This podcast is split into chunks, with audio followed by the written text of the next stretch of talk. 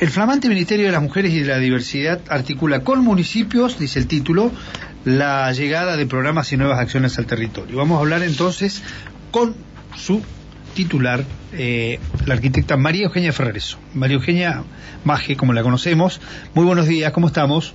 Buenos días, Mario Nico, ¿cómo andás? Buen día, Alejandra. Buen día. Eh, feliz año para todo el equipo. Gracias. feliz año para toda la audiencia. Todavía un 11 de, de Sí. enero podemos seguir saludando. Sí, por no habíamos supuesto. hablado. Por supuesto, no, es cierto, ni tampoco como ¿Cómo ministra. empezaron ese 2022? Muy bien, muy bien. Con muchos cambios aquí en la radio, así que muy contentos. Sí, sí, ya sé, lo estamos siguiendo con muchos cambios en la radio, bueno, y además, después de dos años muy complejos para todos, hemos Mm. puesto muchas expectativas en este año, esperemos que no nos defraude, ¿no? Mm, No, esperemos que no. Esperemos poder revertir todo esto, ¿no? Revertir todo, sí, paso a paso, pero revertir.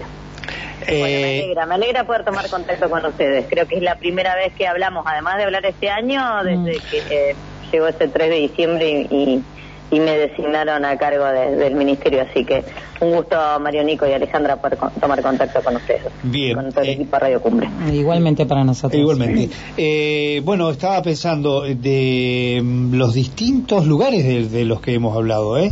En, en la tarea legislativa, en la tarea del Consejo Deliberante, bueno, y ahora este, con esta propuesta o esta orientación que toma el Ministerio de las Mujeres y que están articulando con distintos municipios. ¿Nos contás un poco qué es lo que van a hacer? ¿Cuál es el programa? ¿O cómo son los programas? Sí, Mario Nico, nos ha tocado hablar en distintas etapas, son distintas experiencias y ahora me toca volver al Ejecutivo Provincial después de varios años de, de pasar por la labor legislativa y no en un, digamos, menor desafío, ¿no? Este, este desafío enorme de jerarquizar eh, el- la- las políticas públicas en la provincia de Neuquén en lo que respecta a mujeres y diversidad a través de un ministerio que, que es el primero a nivel en la Patagonia y el quinto a nivel nacional que, pone en este lugar y, y prepondera esta perspectiva de género, ¿no? Incorporando estas, estas miradas amplias y transversales.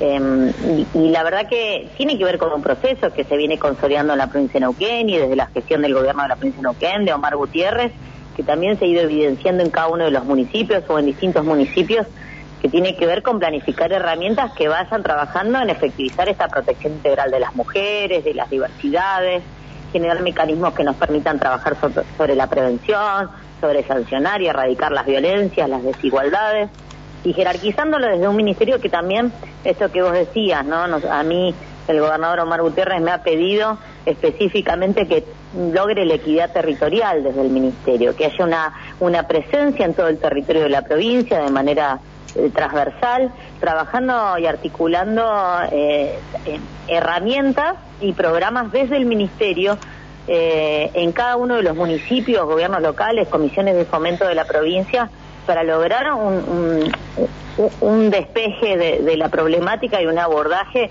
de manera integral. No es lo mismo la realidad de las mujeres y las diversidades en Mar Barco, en Agua San Roque, en Chigüidos, San Martín de los Andes o en Neuquén Capital. Y es por eso que lo primero que estamos trabajando es base sobre ese diagnóstico territorial, un trabajo de, de contacto con cada una de las áreas de gobiernos municipales, de los gobiernos locales, y no solo con las partes ejecutivos y legislativos, sino con las áreas que tienen que ver con las organizaciones de la sociedad civil, con aquellas organizaciones también involucradas con la temática en cada localidad, para, para poder entre todos diseñar un plan estratégico territorial en la provincia de Neuquén que tenga perspectiva de género y que empiecen a, a verse que las agendas públicas, digo, yo siempre digo, no ver un plan quinquenal donde aparece un capítulo que diga mujeres y diversidades, ¿no?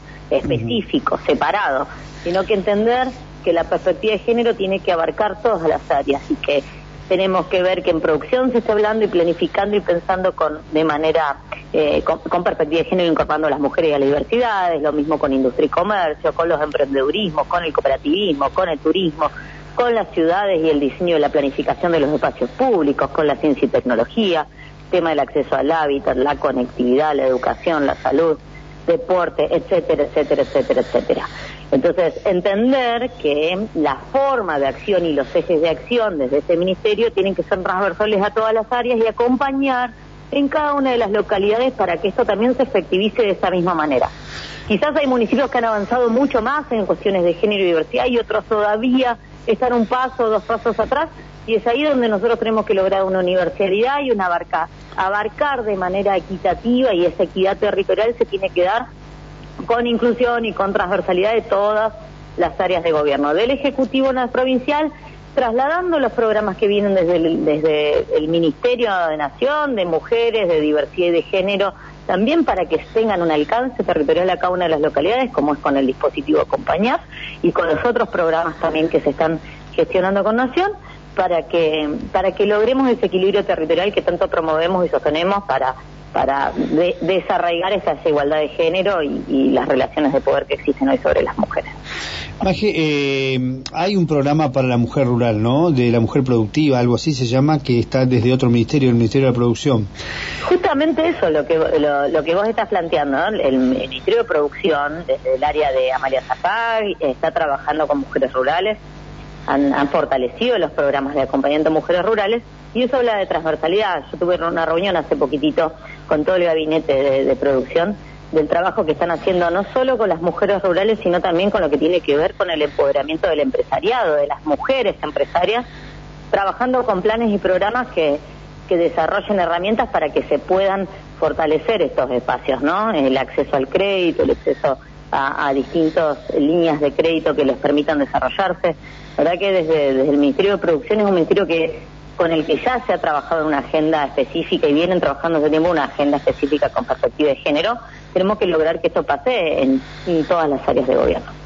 Bien, bueno, la autonomía económica es fundamental para la emancipación, digamos, de la situación que viven las mujeres hoy, ¿no? Que siguen viviendo, eh, en muchos casos con, con, el sometimiento por ese lado y la violencia que sufren, eh, también la violencia simbólica, violencia real, violencia física. Eh, todas estas cosas, bueno, son temas que vamos descubriendo y que forman parte de la agenda pública, que tenemos que ir aprendiendo todos. aprendiendo de Exactamente, ¿no? sí señora. Exactamente. Sí, es así, Mario Nico. Lo que pasa es que fijémonos esto, ¿no? La violencia siempre viene acompañada no solo física y simbólica, la violencia económica es la más difícil de desarraigar, porque en definitiva las mujeres que son víctimas de violencia física también son víctimas de violencia económica, no tienen esa independencia que les permita tomar la decisión final de, de desarraigarse de esa situación y nosotros tenemos que generar los mecanismos y herramientas para que desde, desde las economías sociales generemos mecanismos para que estas mujeres puedan empoderarse y salir de las situaciones de violencia. Tuvimos una reunión el viernes pasado con, con la gente de los municipios de Aluminegro y Villa Pehueña y justamente en esos dos municipios se ha fortalecido el trabajo territorial desde los municipios que son, digamos, eh, eh, la caja de resonancia de los problemas en el acompañamiento de generar cooperativas de mujeres. Las cooperativas de mujeres las empodera, les genera herramientas económicas a través de las áreas de economía social para que puedan tener una salida y no tengan la necesidad después de volver. Después del acompañar, el acompañar es un dispositivo de nación que da durante seis meses un salario mínimo vital y móvil a aquellas mujeres que son víctimas de violencia.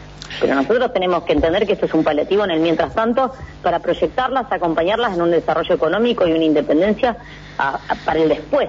¿Qué pasa después de esos seis meses de contar con este acompañamiento. Es el momento de brindarle todas las herramientas para que vuelen, para que tengan su posibilidad de crecimiento y el despegue y de independencia económica.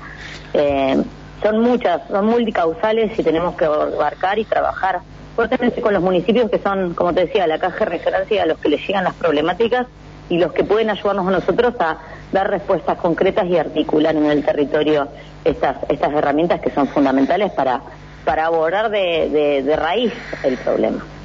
Maje, te agradezco muchísimo, lo tenemos que ir a las noticias, seguiremos charlando a lo largo del año con todos los programas que te van poniendo en marcha y con la actividad que van desarrollando desde el Ministerio. Te agradezco mucho por estos minutos.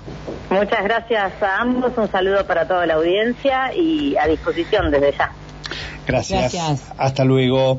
Eh, María Eugenia Ferrereso, ministra de Mujeres y Diversidad, eh, contándonos lo que están haciendo las articulaciones, con la articulación con municipios eh, y la llegada de programas y nuevas acciones al territorio.